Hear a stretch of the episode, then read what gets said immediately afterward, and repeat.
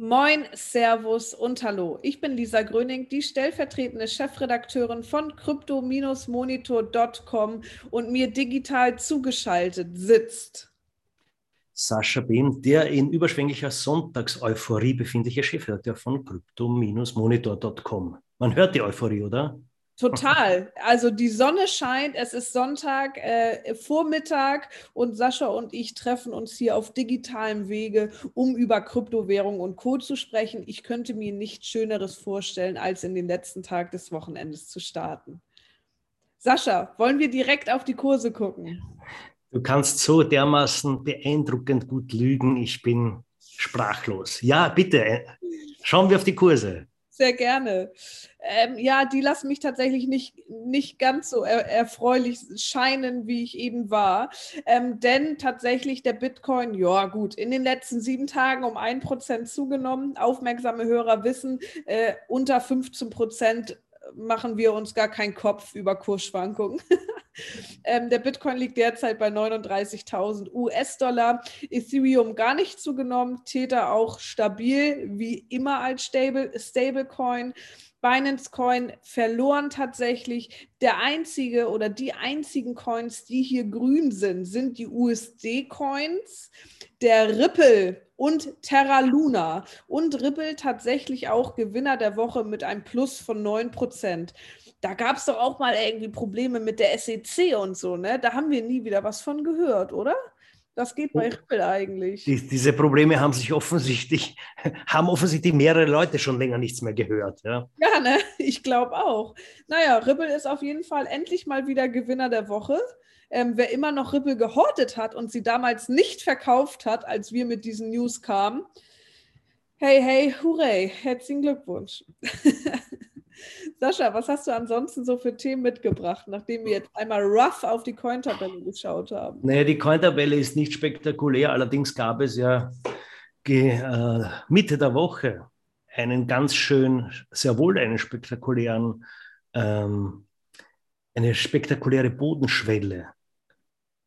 Ja, äh, da ist Bitcoin durch die Decke gegangen für 24 Stunden einmal wieder. Wir waren schon alle ganz happy es geht wieder los. Ähm, endlich wieder zweistellige Sprünge sind möglich. Ja, aber das hat natürlich nur sehr kurz, war nur von kurzer Dauer und wie gesagt eine Bodenschwelle. Das heißt, das ist dann nachher wieder flach weitergegangen. Also äh, der Grund dürfte der gewesen sein, ähm, dass die, die gute Janet Yellen, wer sie kennt, die Finanzministerin in, in den USA, hatte auf, dem Finanz, auf der Website des Finanzministeriums sich ähm, sehr positiv geäußert über eine Executive Order von, von Präsident Biden. Er hat ja geschrieben, ja, offensichtlich haben wir einen sehr konstruktiven Zugang zu Kryptowährungen hin und her. Es ging eben um das Dekret, äh, wie die USA mit Bitcoin und Co. weiter zu tun gedenken. Und einige Skeptiker oder ängstliche Investoren oder Cassandra-Rufhörende hatten ja schon Befürchtung, dass äh, die USA sehr strikt regulieren, bis hin zu Bitcoin-Verbote aussprechen könnten.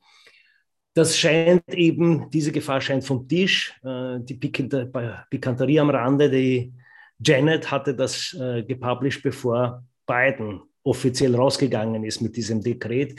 Also das war jetzt, und deswegen vielleicht war das dann auch alles deswegen etwas sehr dünne Luft, auf, die, auf, diesem, auf dem kurz dieser Hype nach oben geflogen ist. Aber das war, wie gesagt, eine, eine wie soll ich sagen, ein Strohfeuer, ein, kurz, ein Kurs Strohfeuer. Ja. Äh, ähnliche Thematik haben wir ja jetzt auch wieder pending in, den, in der EU, nicht wahr? Tatsächlich. Denn tatsächlich ähm, ja, wird so ein bisschen gemunkelt, dass ein Bitcoin-Verbot anstehen sollte. Wir dachten am Freitag noch, dass das eigentlich alles vom Tisch wäre, denn Proof of Work sollte verboten werden. Dem ist jetzt nicht mehr so. Das wurde etwas abgeschwächt. Wir atmeten kurz auf und jetzt wurde uns klar, Bitcoin-Dienstleistungen sollen aber tatsächlich verboten werden, so einige Parteien innerhalb der EU und vor allem in Deutschland. Ähm, was das bedeuten würde, naja, ganz klar, wir könnten nicht mehr mit Bitcoin handeln. Ähm, bislang hat sich das noch nicht so doll auf die Kurse niedergeschlagen, wundert mich ein bisschen. Ähm, aber wir sind nächste Woche auf jeden Fall schlauer, was das alles bedeutet. Naja, es ist ja was ja grundsätzlich löblich ist, dass es formuliert wird als Environmental Sustainability Standards, also grundsätzlich Minimum an, äh, an Umweltstandards sollten eingehalten werden für Kryptowährungen. Das begrüßen wir als Naturfreunde, Baumumarmer und äh, Nachhaltigkeitswähler im Supermarkt natürlich unbedingt und rückhaltlos.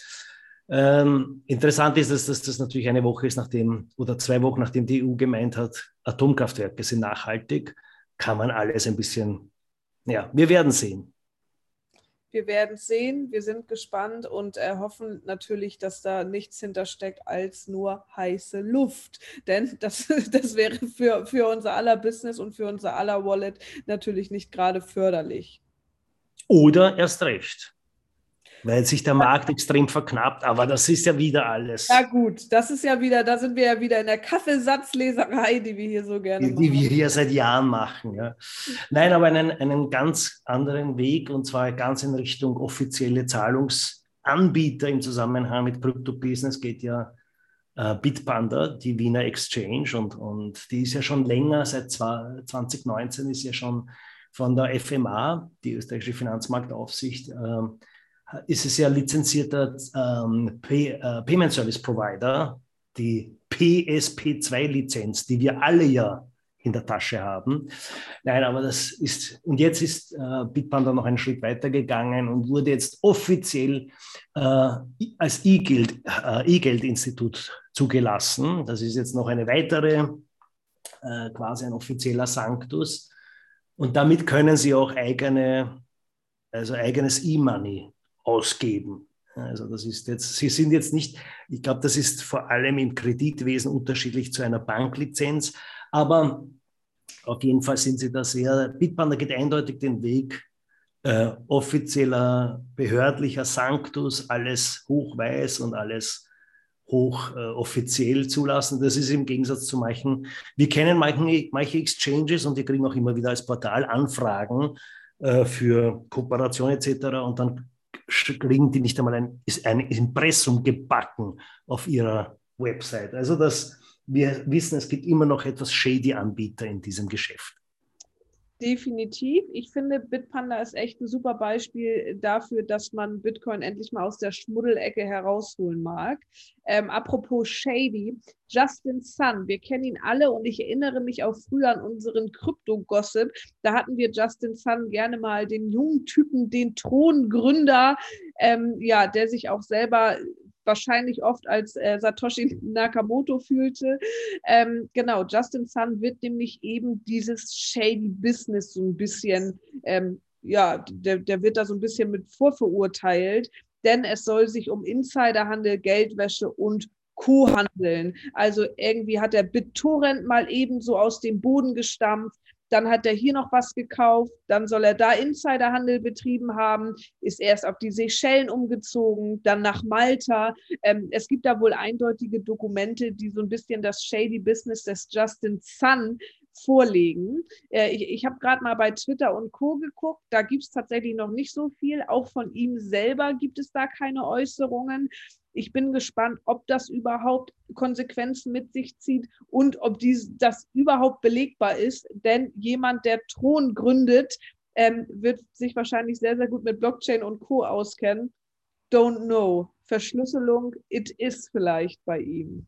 Also mit dieser, mit dieser Biografie, vor allem offensichtlich der ähm, halblegalen Vorgänge der letzten Monate, jetzt unabhängig von Thron, würde er sich maximal qualifizieren für den Finanzminister in Österreich, aber das ist eine andere Geschichte. Ja. Ähm, ah ja, wir sind ja wieder in Österreich. Da wollen wir vielleicht noch etwas kurz anmerken.